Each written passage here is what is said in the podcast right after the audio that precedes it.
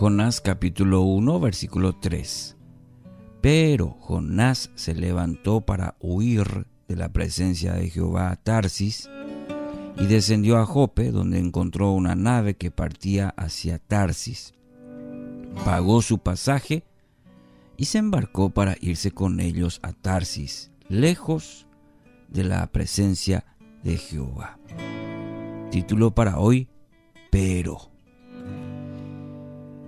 Eh, fácil leer esta respuesta, quizás es muy fácil leer la respuesta de Jonás y ponerse en el papel de juez y quizás condenar la falta de fe del profeta. Ahora, debemos entender la naturaleza de la tarea a la cual había sido llamado.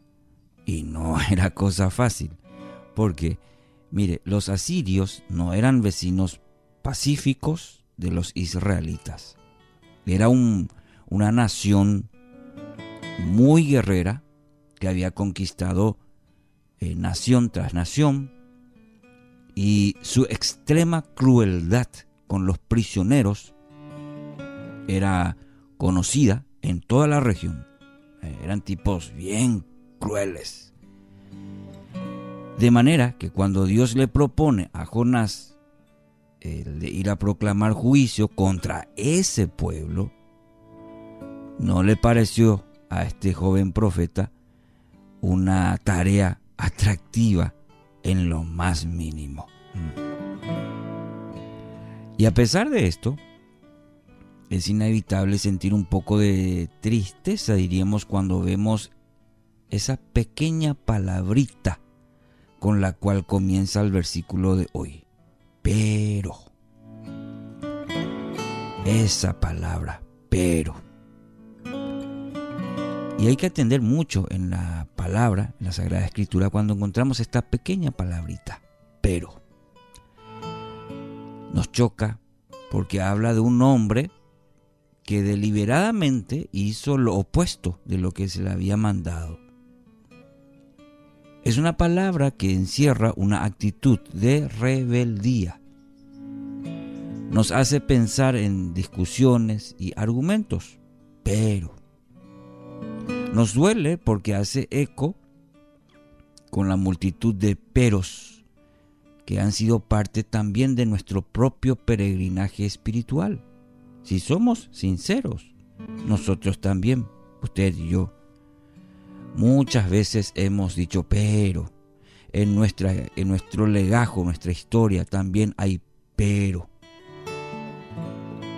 ¿Se puso a meditar las veces que aparece esa palabra en historias del pueblo de Dios? Este es un buen ejercicio. El Señor le había mandado, por ejemplo, le había mandado a Saúl no perdonar a Agag, rey de los amalecitas, y en 1 Samuel 15:9 dice, pero Saúl y el pueblo perdonaron a Agag y a, a lo mejor de las ovejas.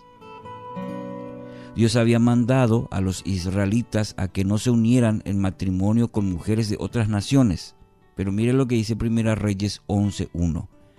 Pero el rey Salomón amó, además de la hija del faraón, a muchas mujeres extranjeras de Moab, de Amón, de Edom, de Sidón y Eteas. El Señor había instruido a Israel que no oprimiera a la viuda, al huérfano, al extranjero ni al pobre. Pero mire lo que dice Zacarías 7:11. Pero no quisieron escuchar, sino que volvieron la espalda y se taparon los oídos para no oír. En el Nuevo Testamento, Jesús mandó al leproso que no dijera nada a nadie. Marcos 1.45. Pero al salir comenzó a publicar y a divulgar mucho el hecho. Bueno, y podemos seguir con otros pasajes, pero en cada uno de estos ejemplos y muchos otros que podríamos, eh, que podríamos mencionar en la Sagrada Escritura, se hizo exactamente lo que Dios había dicho que no se hiciera. ¿Mm? puede notar en estos pasajes. En la reflexión de ayer hablábamos de cómo la palabra de Dios incomoda, porque siempre nos desafía a cosas que no son fáciles, siempre va a encontrar este principio en la palabra. No son fáciles, no, y eso como seres humanos nos incomoda. Necesitamos saber que cada vez que el Señor nos encomienda algo, va a incomodarnos. ¿Mm? Y eso es, un, es una constante.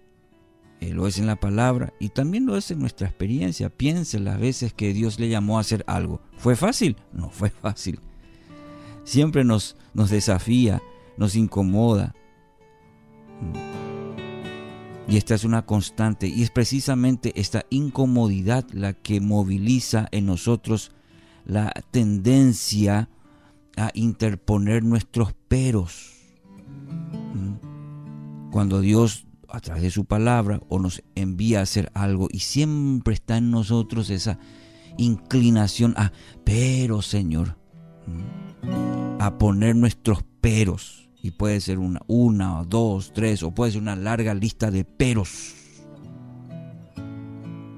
multitud de razones por las cuales nos parece que esta palabra puntual que Dios trae a nuestras vidas no es para nosotros.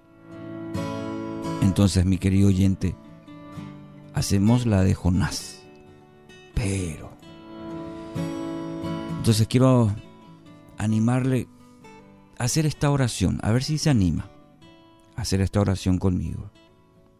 Señor, mis peros hablan de la semilla de rebeldía que hay en mi corazón. Sí, así es, Señor.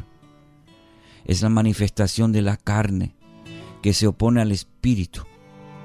Entonces, Señor, quiero comprometerme a sujetar todo razonamiento altivo, de rebeldía, de desobediencia a tu señorío, Cristo.